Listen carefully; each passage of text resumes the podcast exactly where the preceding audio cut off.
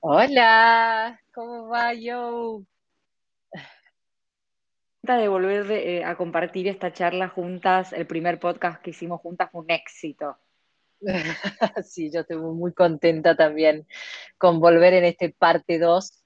Eh, la verdad que sí, tuvo sus repercusiones, eh, así que bueno, muy contenta en seguir generando red, ¿no? Y, y poder charlar de cosas que nos, que nos interesan, evidentemente a las dos y también a otras mujeres, ¿no? A muchas otras mujeres.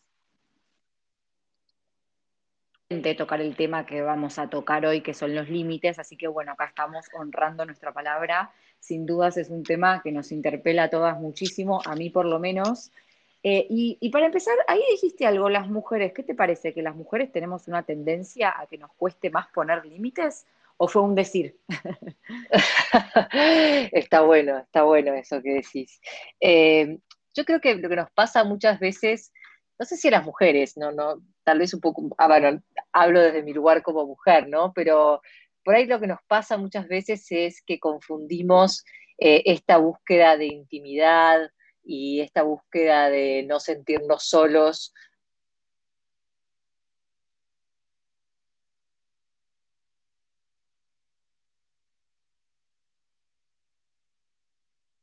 tiene que ver con el estar cerca, ¿no? Y el estar pega, y a veces estar cerca tiene ciertos riesgos, ¿no? Que es estar demasiado cerca, porque en realidad eh, lo, interesante es que el deseo en la pareja, en realidad es todo lo contrario, tiene que ver más con la distancia que con el estar cerca. Entonces decís, bueno, pero qué paradoja, ¿no?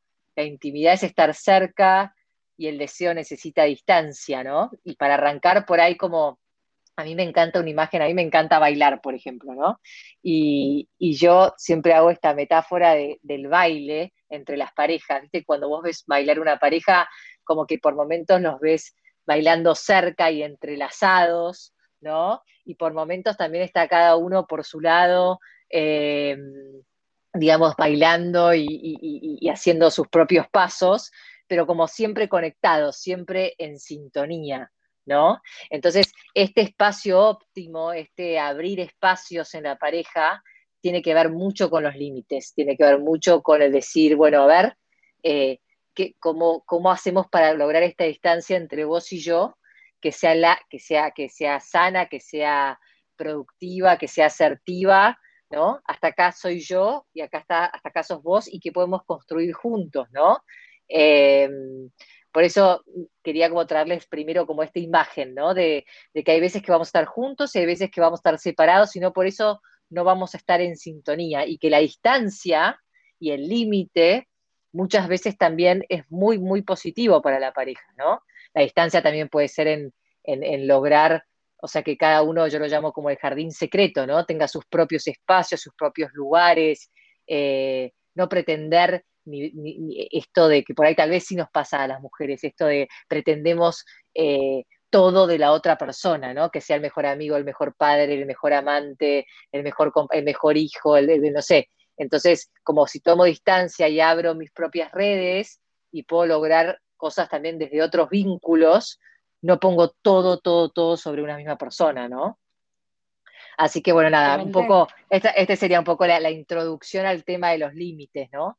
Yo siempre me río porque digo, el aire aviva el fuego. O sea, siempre les digo, el aire aviva el fuego. Cuando a veces necesitamos un poco de aire para, para volver a conectar y volver a conectar con el deseo. Y bueno, y ese aire también tiene que, tiene que ver con esto de hasta dónde, ¿no?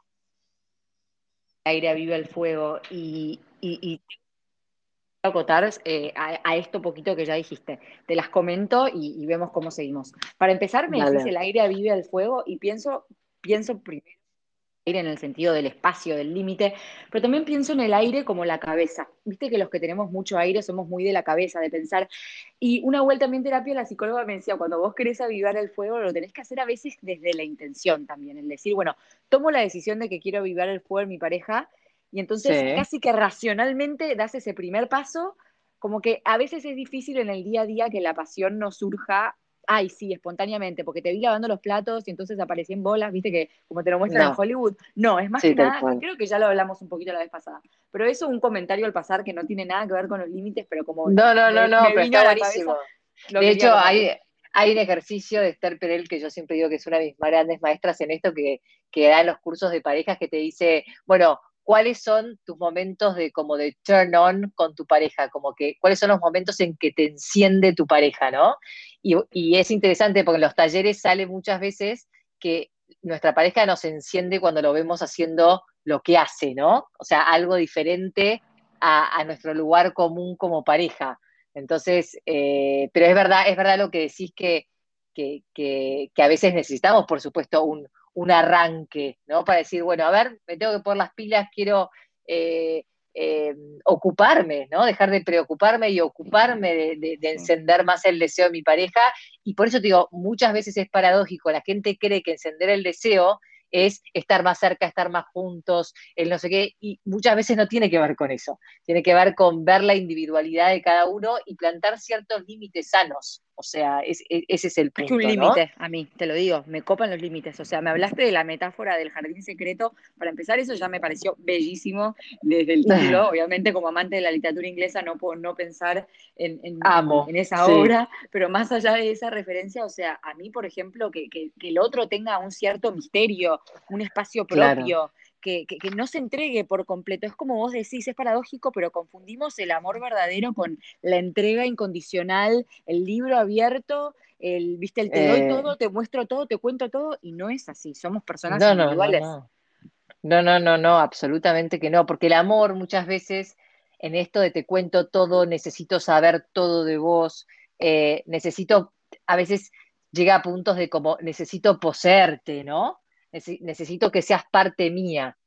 Y en realidad el deseo tiene que ver justamente con lo que vos decís, con lo contrario, con el misterio, con que haya algo, alguna parte tuya de tu día, ¿no? En donde sea propio, donde tenga, que, digamos, que yo no entre del todo ahí, ¿no? Que lo pueda mirar desde afuera con cierta distancia, ¿no?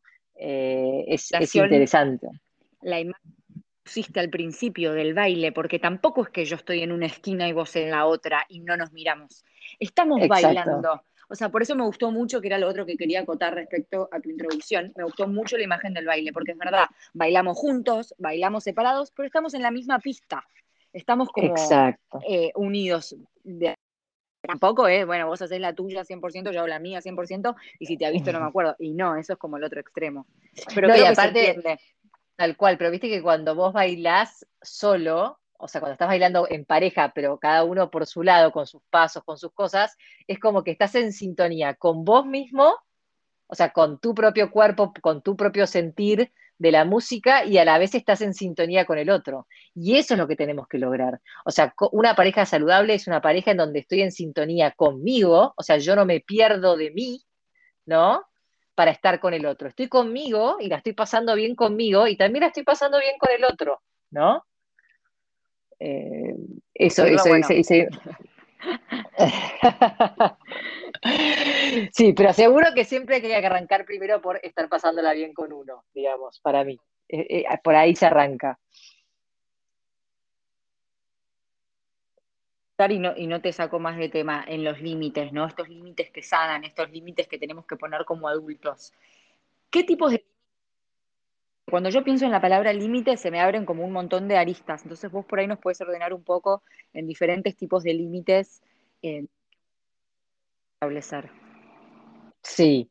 Em, a ver, los límites, eh, digamos, yo, te, yo escucho un poco de, resonancia. ¿Estás bien, Joe? ¿Me escuchás? Yo voy y vuelvo el sonido. ¿Vos me escuchás bien? Yo te escucho bien. Bueno, perfecto, eso es lo importante. Em, mira, los límites es, es, todo un tema en, la pareja y la verdad que eh, creo que nos cuesta muchísimo poner límites porque a veces se confunde eh, esto de poner límites con, el egoísmo o con, no sé, yo creo que el límite está como muy asociado a la, a la emoción del enojo. En realidad el enojo es una emoción súper positiva eh, o sea, súper asertiva. ¿Por qué? Porque uno, se enoja cuando, cuando se rompió un límite, ¿sí? O sea, el enojo viene de cuando alguien quiebra un límite, ¿no? En nuestro, en nuestro espacio personal o emocional. Eh, entonces, es difícil porque en general está asociado con el enojo y bueno, nosotros no estamos, los que no somos psicólogos, no son psicólogos, o sea, por ahí no estamos acostumbrados a decir, bueno, el enojo es una emoción eh, útil, ¿no? No, bueno, a ver, eh, probablemente nos enojemos cuando alguien rompa un límite y vamos a hablar de distintos tipos de límites, eh, pero es interesante ver que nos enojamos y observar a qué nos, a qué nos lleva esa emoción, ¿no? A cuál es el mensaje que nos trae y de cómo las podemos como llevar también como a un lugar constructivo, porque claramente cada emoción tiene su lugar más destructivo, que tiene que ver con la, con la discusión, con la pelea, con la reacción, y con, una, con un lado también mucho, muy, muy constructivo, ¿no? A partir de que me enojo, me doy cuenta de que alguien rompió alguno de mis límites, que podemos hablar ahora de distintos límites, y, puedo hacer algo constructivo de eso, ¿no? Em, pero bueno, a ver, distintos tipos de límites. Yo hablo de cuatro límites fundamentales que para mí se pueden como trabajar en la pareja. Uno tiene que ver con el límite físico, que es un poco lo que, había, lo, que hablábamos antes en la, introducción, ¿no? Eh, encontrar nuestro propio espacio personal, ¿no? Y este espacio personal, a ver, creo que fue uno de los espacios más violados en, esta, en este contexto y en esta pandemia eh, en este último año y medio, por lo menos yo lo sentí así en las parejas, con las parejas con las que trabajo, ¿no? es como que yo ya, ¿no? esta cosa de que ya no podíamos estar ni en el baño solos, ¿no? Como que eh, de repente aparecimos todos en casa y no puedo delimitar mi propio espacio, ¿no? Entonces es el decir, bueno, a ver, ¿puedo poner límites como, a ver, por favor, ¿no? Desde un hijo hasta una pareja, lo que sea. ¿Puedes tocar la puerta a mi escritorio o al baño antes de entrar? O, necesito un tiempo, necesito encerrarme en mi cuarto y estar 10, 15 minutos sola para descansar. Eh, o nada, también puede ser el espacio físico, ¿no? La forma en que el otro te abraza o te toca o no te toca de alguna forma. O sea, el espacio, el límite físico tiene que ver con nuestro cuerpo y con nuestro espacio personal, ¿no? Que es todo un tema. Eh, em, de cosas que nos molestan de la gente y yo contaba al pasar y en clave de humor, pero me hiciste acordar que a mí me molesta que me toquen. Entonces, eh, si estoy sentada al lado tuyo en la clase de la facultad, no me toques el hombro para pedirme la regla. Me tenés al lado, no hace falta que me toques. El otro día veníamos con el negro en el auto y me tocó. Y yo le digo, pero si te tengo al lado, no me toques el hombro para pedirme lo que me querés pedir. Escuchaste mi podcast, le digo, lo grabaste conmigo. Entonces me hiciste pensar en eso. Bueno, es una pavada, pero digo, esto llevado a algo más grande. Pues, a ver, límites físicos en las relaciones sexuales también incluso entre marido y mujer. Esto no me gusta, esto me incomoda, a esto no me animo todavía, lo que fuere. Exacto, exactamente. Pero bueno, ves, vos sos una persona en donde a vos se te juega mucho el límite físico. Hay otras personas que no, que no se les juega o que son como más kinestésicas, necesitan más del tacto, del tocarse, de toque. viste que hay personas como más toquetonas, otras que necesitan espacio y no les gusta, o que les toque de determinada manera, ¿no? A mí a veces mis hijos me hacen como caricias como muy suavecitas y a mí se me eriza la piel y digo, no me gusta que me toquen así, ¿no? Como que a mí es como con, con fuerza, con intención o si no, nada, ¿no? Pero como que eh, es muy interesante esto del límite físico y por eso digo, cómo uno se siente cuando dice, dice estas cosas, ¿no? Te sentís con culpa, te sentís como, ay no, qué mala onda que soy, uy no, mirá qué egoísta, ¿no?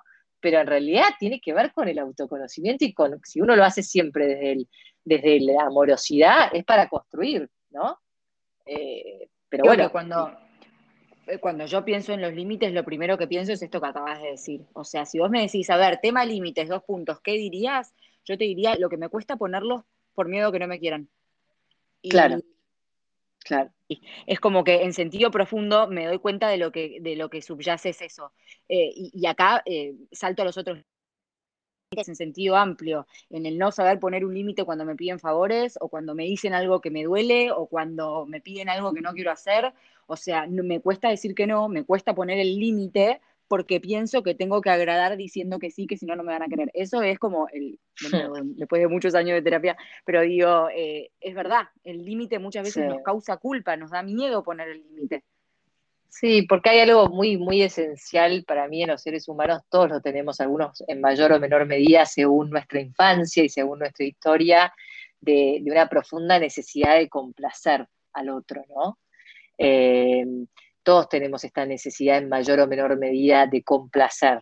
y, porque cuando nosotros vamos creciendo y somos niños, eh, necesitamos que, complacer para entrar a un sistema familiar, para entrar a un sistema en el colegio, para entrar a un grupito de amigas en la clase, para entrar a la facultad. O sea, mira todo lo que, todos los sistemas a los que vamos entrando y que los niños ya son los primeros en esto de ver de, ah, si soy de tal o cual manera o me gusta tal o cual cosa, entro en el sistema, que en realidad, a ver, no, no, no es así, o sea, no es algo saludable, claramente que no. Pero cuando empezamos a identificar esto de adultos y a madurar, darnos cuenta, bueno, para, o sea, ¿quién verdaderamente soy yo? Yo quiero ir por una vida más auténtica, más real, más genuina.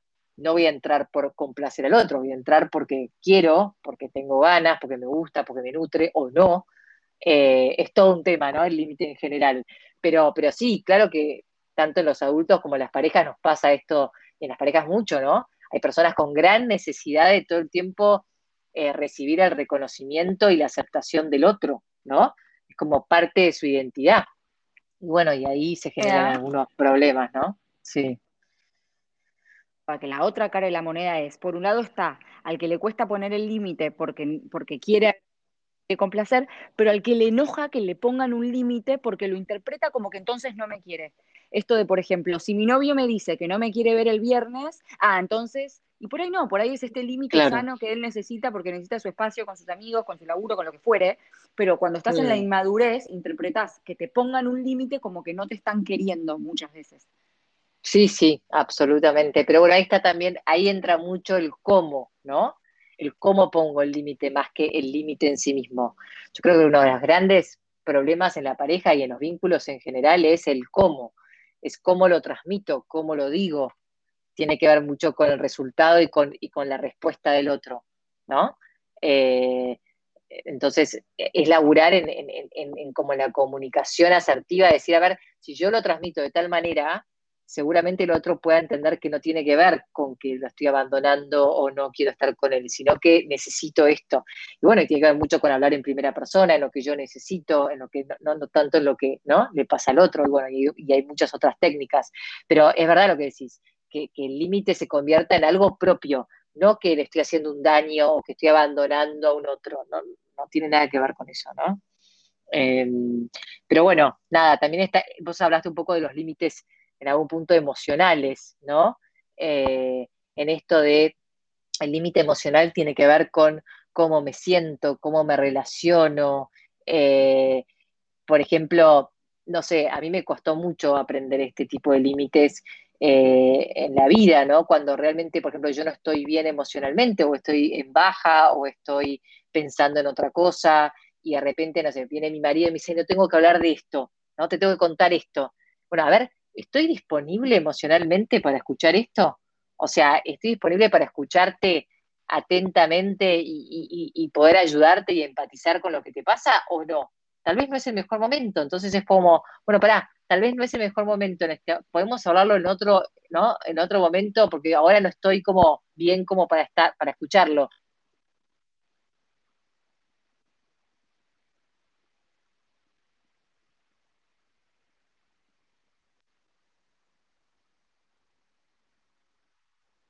En el marido, ¿no? A la noche, por ahí, cuando llega la pareja. Y, por ahí es mucho mejor ciertas cosas volcarlas o trabajarlas con una amiga, o con tu madre, o con tu hermano, ¿no? Es como, digamos, poder decir, bueno, para, ¿por qué no hablas esto mejor con tu hermano? Seguro que te va a poder ayudar mucho mejor que yo, ¿no? Eh, es, difícil de entender, pero dices, ay, no, qué mala no lo estoy escuchando. No, hay, yo hay ciertas cosas que aprendí a poner limpio y decir, bueno, a ver, sobre ciertos temas, ¿no? Yo no soy la persona más indicada por ahí en escucharte, porque estoy sobreinvolucrada o porque no tiene que ver con mi historia, ¿no? Mucho, y acá entramos por ahí un poco en el tema de, la familia política y la familia de origen de cada uno, ¿no? Es como que, eh, que es todo un tema. es todo un tema.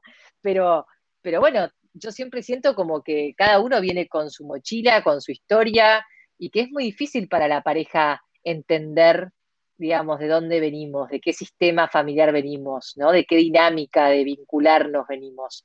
Y que a veces es mejor, o sea, acompañar, escuchar, empatizar, pero que esas, esas cosas se sigan resolviendo en familia, ¿no? Con, cada uno con su familia de origen, porque acompañar, claro que sí, pero no invadir, no, no sé, respetar, eh, que, porque es algo que nunca vamos a terminar de entender en algún punto. Nosotros llegamos a la vida de la otra persona muchos años después, ¿no? De, su infancia. No sé si por ahí querés aportar algo de esto, ¿no? Pero es difícil, es difícil el límite ahí que aparte uno con su familia de origen tiene un vínculo como de sangre. Sí. Se perdonan más fácil, que se entienden más fácil, que se superan más fácil. Y cuando vos empezás a involucrar a tu pareja en cosas de tu familia de origen, por ahí él no comparte esa sangre, no comparte ese amor de cuna, de ADN. Entonces le va a costar un poco más sobrellevar o superar ciertos temas que por ahí a vos, siendo que es tu hermano o tu vieja, no.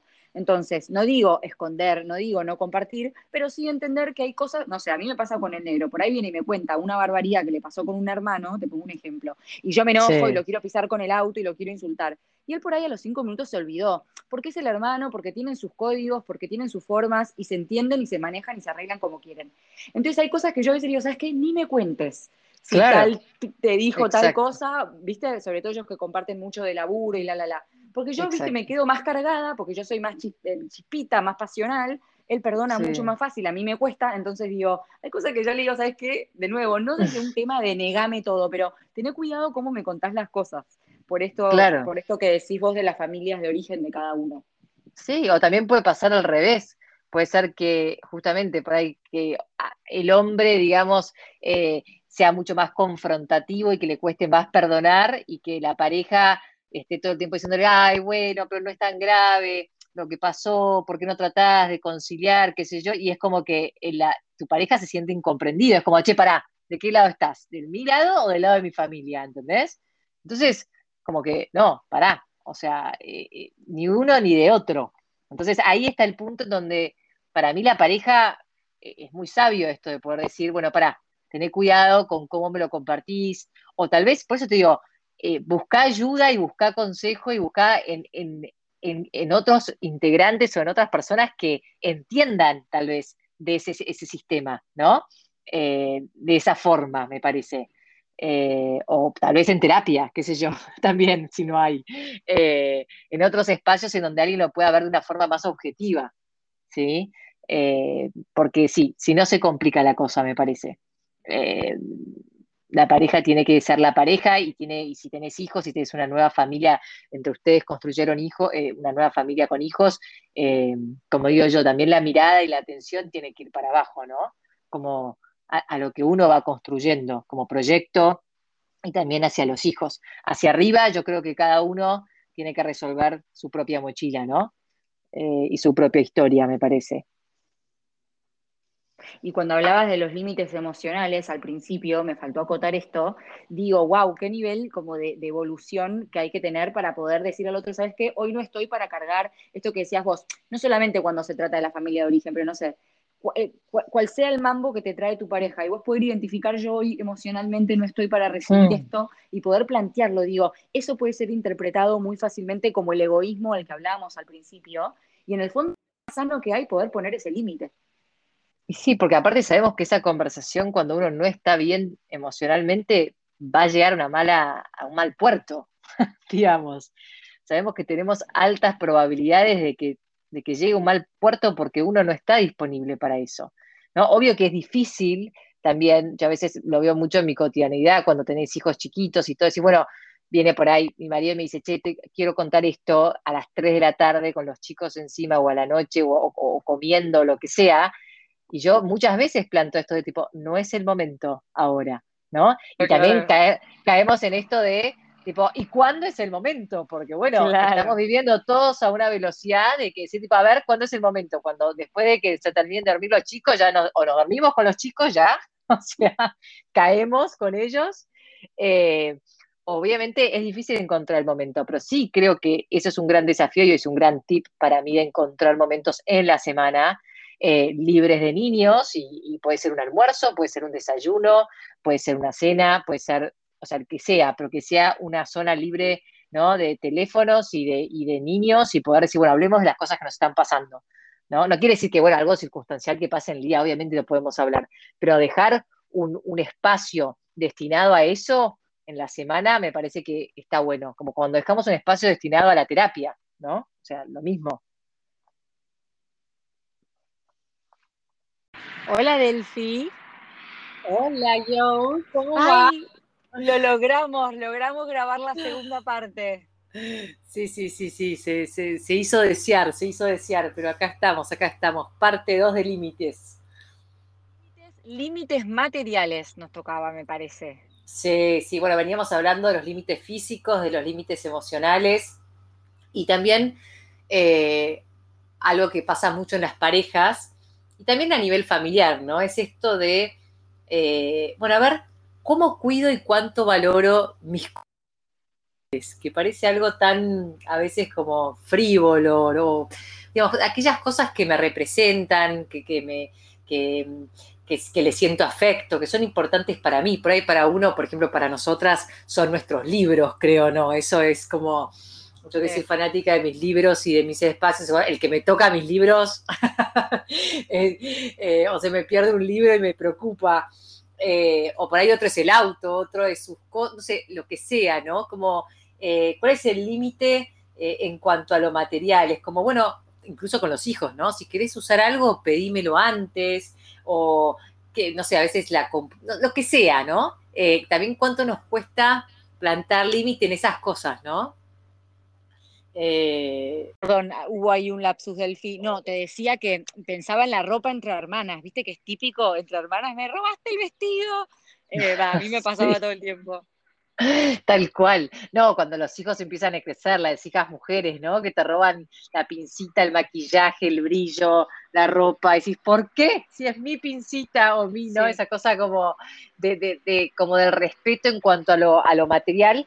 Y después otro que creo que también está muy bueno, que, tiene que ver un poco con los límites emocionales, es los límites en los recursos. Y acá creo que las mujeres eh, eh, nos vamos a identificar mucho en este sentido de cómo manejo mi tiempo y mi energía disponible. O sea, cuánta energía disponible tengo eh, por ahí para ir a ver una amiga, porque estamos hablando en vínculos en general, ¿no? O en la pareja, o cuánto tiempo disponible tengo eh, ¿no? Para, esto que yo les decía antes, por ahí un desayuno con mi pareja o un almuerzo a la semana. O sea, yo cuando realmente les empiezo a preguntar a mis pacientes eh, cuánto tiempo le dedican, eh, cuánta disponibilidad le, ponen al tiempo de calidad con su pareja o con un hijo también, es como que empezás a decir, no, la verdad es que no tanto como quisiera, ¿no? Como que... entonces, a ver, cuando hay, yo siempre digo, como que tenemos un, quantum de energía disponible, ¿no? Entonces, tenemos que saber, y cada vez más cuando la vida se va complejizando y trabajamos y tenemos hijos y este otro, tenemos que saber administrar muy bien ese quantum de energía, ¿no? Sí. Entonces, por ahí es como que venimos medio desorganizadas y decimos, bueno, voy a pasar a saludar a una amiga, pero voy a pasar a saludar a una amiga, pero no me quedo cuatro horas. Tengo, quiero volver a casa con mi marido porque es más importante estar con él o con los chicos, como que ¿Se entiende lo que digo? Como también límites de tipo, bueno, te voy a visitar un rato, pero me tengo que ir, o podemos, ¿no? Mira, eh, eh, me parece súper eh, importante lo que estás trayendo porque creo que, a mí por lo menos me pasa un montón en, este, en esto que te decía antes de querer complacer a todo el mundo y querer como ser buena amiga, ser buena madre, ser buena esposa, ser buena todo. No sé poner límites y, y en el fondo es como que por cuidas a vos, y después es contraproducente, porque por ahí sí, bueno, lo hago porque la quiero complacer, pero después por ahí llego y llego de mal humor, llego cansada, porque en el fondo estaba agotada. Entonces, ¿cuánto más sano es saber percibirlo y decir que no? No, no, y totalmente, y también sabes en los trabajos, por ejemplo, en, el tema laboral, cuando sos emprendedor y lo sabemos muy bien nosotras, o sea, el poder decir, bueno, mira, los domingos no atiendo el teléfono, son mi día de descanso, o no miro Instagram, o por ahí como te, te, proponen un proyecto y después de pensarlo y evaluarlo y verlo, decís, bueno, a ver, por ahí, en este momento de mi vida no estoy para encararlo, pero me quedo abierta para más adelante, tal vez en unos meses sí, pero hoy por ahí no estoy disponible, con la energía disponible. Eso es un límite súper saludable, ¿no? Como en, en, cuánto tengo yo de recurso, de energía para poner en esto. Y además, como decís vos, también es un acto para mí como de generosidad hacia el otro, ¿no? Porque si encima por ahí después lo haces mal o de mala gana, o con, Claro. eh, el otro tampoco se ve beneficiado en eso que estás haciendo, ¿no? Y no, no, la verdad que no. Y cuando dijiste lo de la mujer, yo pensé, y de nuevo, remitiéndome al principio del podcast donde te pregunté si por ahí pensabas que tenía que ver con el género, ahora está cambiando, pero me parece que de la mujer se pidió durante un montón de tiempo que ella fuera la que estuviera con toda su energía y todo su tiempo y todo su amor y cuidado para todo lo doméstico, ¿no? Entonces se le sobreexigió a la energía de la mujer por ahí porque no trabajaba, entre comillas, muchas, porque el ser ama de casa es Ujú. un trabajo. Se- bueno, como vos no trabajás de 9 a 6, te toca ser la que está, viste, la que lleva a los chicos, la que cocina, la que limpia, disponible emocionalmente para todos, la que tiene que estar con una sonrisa y la que nos tiene que sostener. Y ese límite que no se puso la mujer con o sea, Sí, para cuidarse totalmente. a ella o que no nos pusimos entre todos en la familia, hizo un montón de estragos. Y bueno, y ahora está cambiando, pero creo que, que sí, que volviendo a lo- a lo del principio y me contesto yo la pregunta que te hice a vos porque me la quedé pensando, creo que la mujer Mm. muchas veces es un poco más floja en poner los límites. Eh, porque Sí. en esto del maternar al otro, nos sale sí. a veces como sobre, sobre demandarnos. Sí, y sabes qué, como de sostener también cosas que no nos pertenecen. Yo creo que eh, yo escribí un posteo el otro día que el cual salió un poco pensar este podcast, que hay una frase que, que, que cité que decía, ya no puedo sostener esto más por vos, ¿no? De hecho, nunca fue mío, nunca me perteneció, te lo devuelvo con amor para que puedas hacer con esto lo mejor que puedas. Y a Mm. mí esa frase me genera como mucho alivio, porque cuántas veces en mi vida me he hecho cargo de cosas que no me pertenecían. Y poder Sí. devolvérselas al otro con Ay, amor, sí. desde el amor, y decirle, esto es tuyo, no es mío. O sea, tal vez fue mi error o fue, ¿no? Esta, como decís vos, esta, estas ganas de querer sostenerlo todo, eh, que lo tomé, como que lo hice Sí. propio, pero en realidad no tiene que ver conmigo, tiene que ver con vos. Y, y es un acto de amor también devolverle al otro, porque el otro puede hacer algo distinto a lo que uno y podría Sí. hacer con eso, ¿no? Exacto. Wow, está Eh. buenísimo. Esa frase es muy sabia, es, es muy, es muy importante tenerla presente, digo, ¿no? Porque de nuevo, Sí. las formas. No es lo mismo decirle al otro, che, hacete cargo, es tu problema, no me jodas, que decirle te lo devuelvo con amor, no me pertenece, es tuyo. Eh, Claro, yo modo- creí que esto lo podía sostener o creí que, esto, que yo podía con esto, pero no, claramente no puedo con esto, creo que esto no tiene que ver conmigo, tiene que ver conmigo, pero también tiene que ver con cosas tuyas. Sí. Como que esos son límites también, pero eh, viene mucho de lo que vos decías antes, esto de que tenemos esa tendencia a sostener y a sostener y, y, y como esa cosa pulpo de hacernos cargo Sí. en exceso de, de- de- de- porque digamos, si bien podemos acompañar al otro y podemos sentir empatía por lo que le pasa a un marido, a un hijo, bueno, tal vez un hijo es un poco distinto, pero en la pareja, en realidad nunca nos vamos a poder hacer cargo del estado emocional del otro. O sea, el otro No. es el otro, el otro Sí. con su historia, con su mundo, esto que volvíamos como al principio también de la, de la, del podcast, ¿no? Como, o sea, el otro es el otro. Yo te puedo acompañar, y, pero el estado emocional eh, es del otro, ¿no? Y sabes, Eh, ¿sabes qué ejemplo se me viene a la mente, Delphi? En la amistad pasa mucho. Por ejemplo, yo cuando era más joven me pasaba mucho como de empatizar con la situación romántica de una amiga. Te pongo un ejemplo, ¿no? Entonces ella por ahí Sí. cortaba con el novio, estaba destruida. Yo lloraba a la par de ella, bancándola, haciendo el duelo juntas. Y un día, tipo, ahí volví. Y yo decía, pero pará. O sea, yo estuve sintiendo, o sea, todo lo que vos sentiste que creí que era real y de pronto entonces digo, ahí el error por ahí era mío. No quiero decir no acompañar a una amiga si está triste. Claro que ese es el mensaje.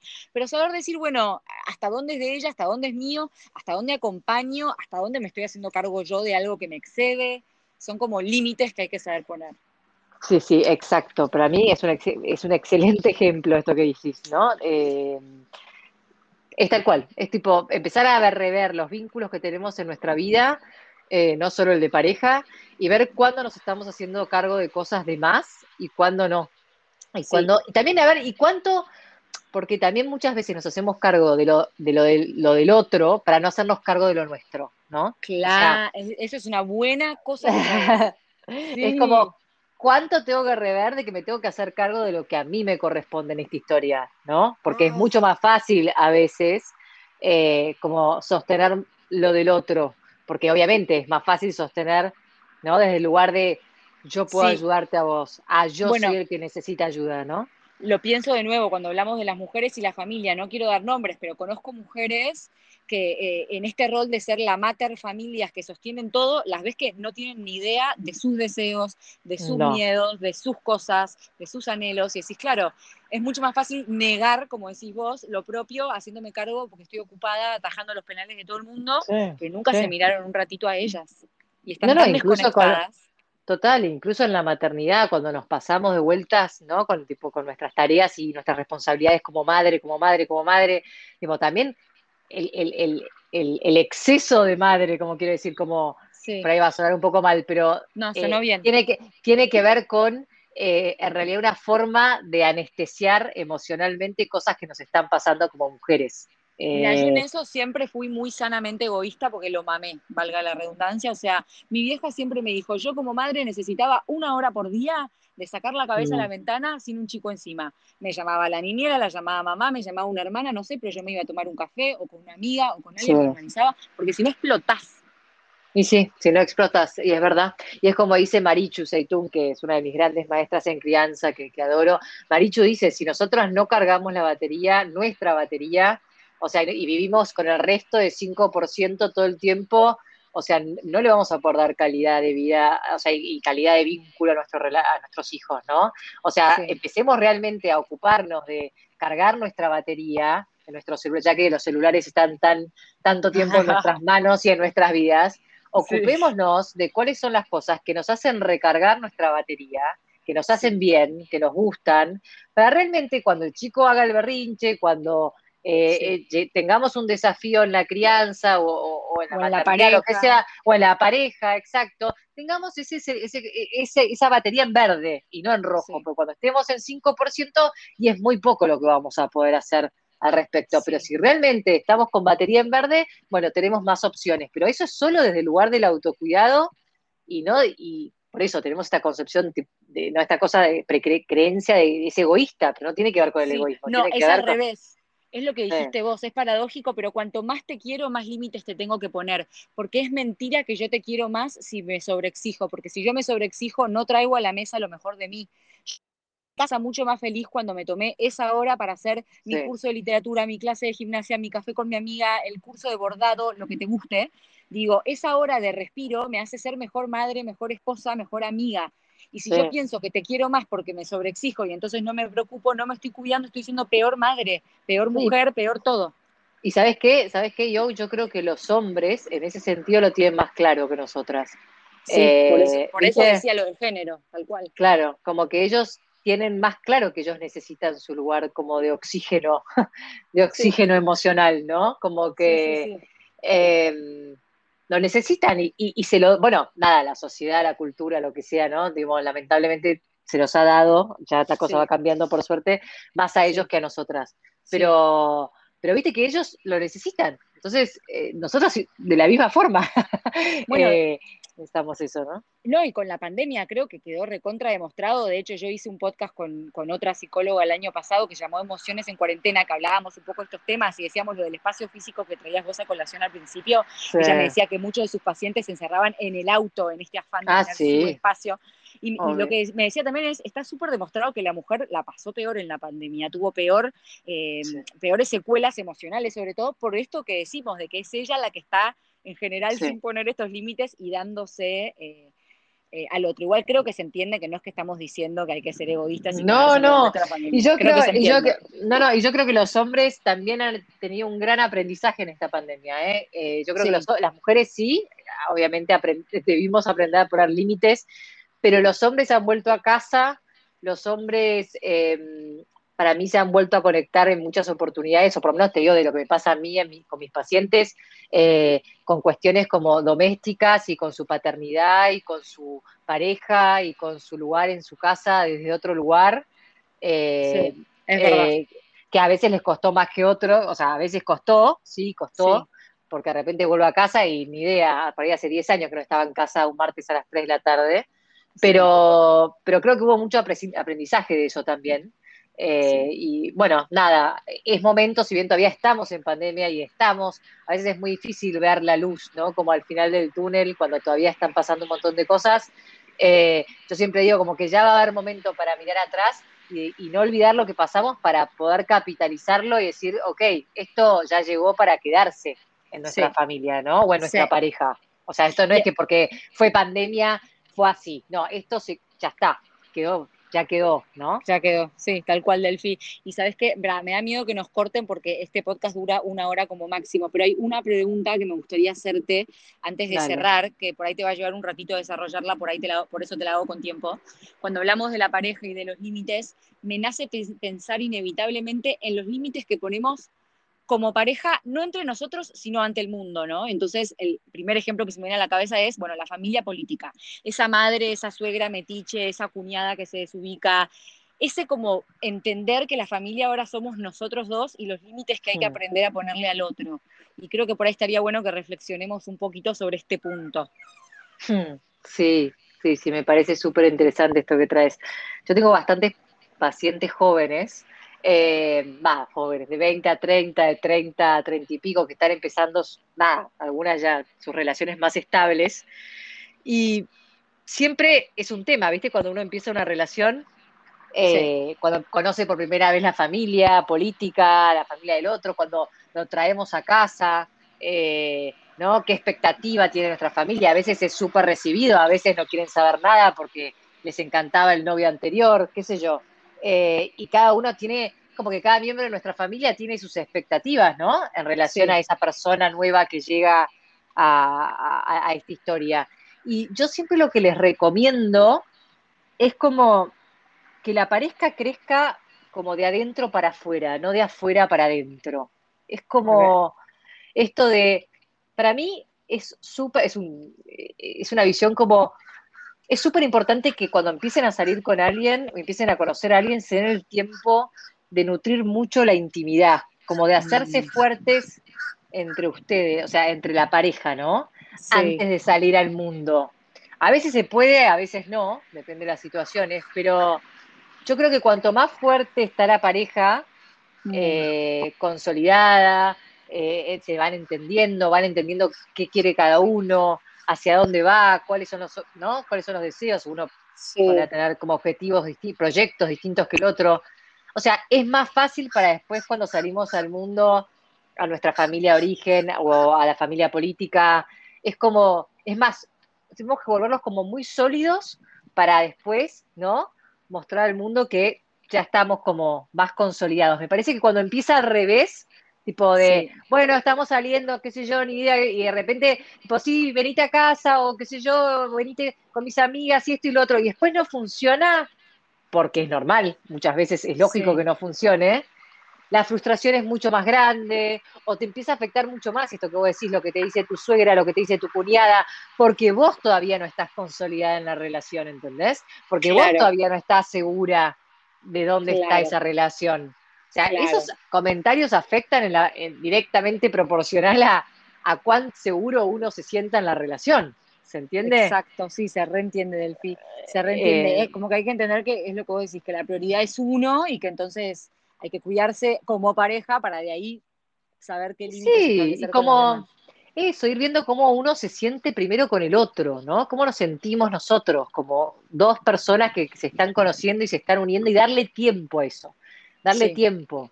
Eh, pero bueno, tenemos esa cosa también como, bueno, por ahí también tiene que ver nuestra cultura, ¿no? Como tan social y tan de mostrar y tan de, ¿no? Que después nos terminamos como mareando eh, eh, en los primeros meses. pero bueno, nada, es como cuando, cuando tenemos un bebé, ¿no? No quiero extender esto, pero viste que no, es verdad. acá cuando tenemos un bebé, digamos, si no fuera por pandemia, de repente están hay 40 personas adentro de un sanatorio el primer día.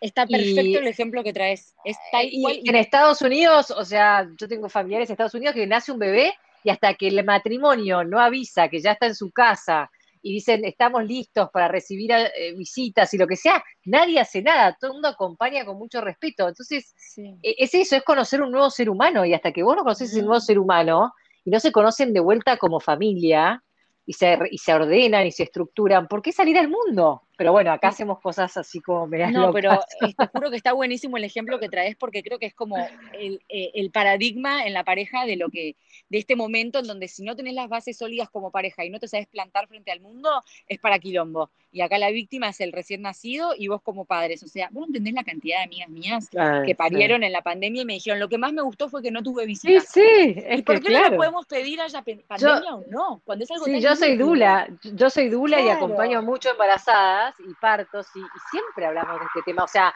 ¿cuál es? aparte, no importa si querés una, cinco, diez personas, pero de vuelta es conectate con tu verdadero deseo, no con el, el, agradar y el complacer al otro. Tal vez quieres que vayan diez personas. Yo creo que la mayoría de las, de las puérperas, cuando acabamos de tener un hijo, no nos pasa.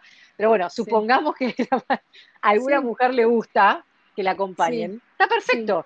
Pero que se conecte con lo que con lo que realmente desea, no con el, ah, no, porque qué va a decir mi marido que no, porque eres re sociable, porque no sé qué. Bueno, ok, pero ¿qué te está pasando a vos con todo esto? Claro, bueno, de nuevo, la eh, mujer y sus ganas de sostener los deseos de todos, menos los propios. Totalmente. Yo lo que diría es eso, como primero consolidar bien desde adentro para afuera y después para lo social y para el afuera hay tiempo. Que la gente de afuera sabe que cuando hay algo sólido eh, no se mete mucho con eso, me parece. Sí, sí. Bueno, no, pero me gusta que esta charla me parece importante porque estaría bueno como poner de moda, poner límites, valga la redundancia de nuevo, como eso, y, hacer uno el trabajo interior de, bueno, ¿cómo me tomo yo esto que decía yo antes? ¿Cómo me tomo yo cuando me ponen un límite a mí? ¿Cómo reacciono? También. ¿Soy como esa suegra que se enoja porque el hijo le cerró las puertas a la visita a la hora de la siesta?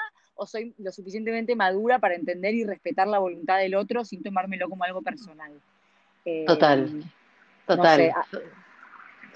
sí, Pienso en un montón de ejemplos. ¿viste? Yo tengo amigas que viven en barrios cerrados con el resto de su familia política muchas veces y todos los límites que hay que poner ahí, que a veces quedan como unas antipáticas con la suegra, porque, ay, ¿cómo no puedo entrar a tu casa sin tocar la puerta? Y no, flaca, por ahí estoy haciendo toples en el jardín, no quiero que me veas en tetas. Claro, Bueno, por poner un ejemplo banal, ¿no? Y de ahí para abajo se me ocurren mil ejemplos. Bueno, Delphi, te quiero agradecer muchísimo de nuevo por tu tiempo, perdón por todas las idas y vueltas tecnológicas. No, por favor. Me voy a ocupar de editar este capítulo, espero que quede, ordenadito. Y bueno, ya empezamos a pensar tema para el mes que viene, porque acá la gente te va a clamar de sí, Sí, sí, sí, sí, hay mucho tema para charlar y sabes que soy feliz haciéndolo. La verdad que las dos nos fluye tanto estas charlas, podríamos quedarnos charlando una hora más. Eh, tal cual. Así que para mí es un placer y gracias por la oportunidad de, estar acá en, tus podcasts que me encantan, en serio. Yo feliz. Delphi, bueno, me alegro, mucho. Una última pregunta, ¿tenés algún curso o algo que quieras compartir que ahora que esté sucediendo? Bueno, ahora estoy terminando el camino hacia una vida auténtica, que es un curso re lindo basado en Brené Brown y en trabajar mucho nuestros lados vulnerables eh, y cómo desde la vulnerabilidad nos conectamos con el coraje y con la fortaleza. Eh, pero lo estoy terminando y en julio voy a hacer un, ese, trío que hago de mindfulness, que vos lo hiciste, de introducción a mindfulness, eso lo voy a, lo voy a hacer en julio para, aquellos que se quieran enganchar en vacaciones de invierno, sin vacaciones de invierno, bueno, eh, voy a repetir mindfulness, pero ahí todo el tiempo, voy a, voy a estar dando cursos y talleres y no se pueden enganchar esta vez. Eh, digamos, cíclicamente, exactamente. Bueno, estén atentos a tus redes entonces. Dale, que estén atentos ahí arroba delfina de Chávez, ahí tenemos todo, toda la información. ¿eh? Bueno, buenísimo. Bueno, yo beso enorme al negro, a los chicos, a nuestros Lorenzos, compartimos Ay, qué amor. Nombre de nuestros hijos. Sí, qué lindo eh, Bueno, besos a, la tribu allá. Beso grande. igualmente para todos. Chau, chau. Chau, chau.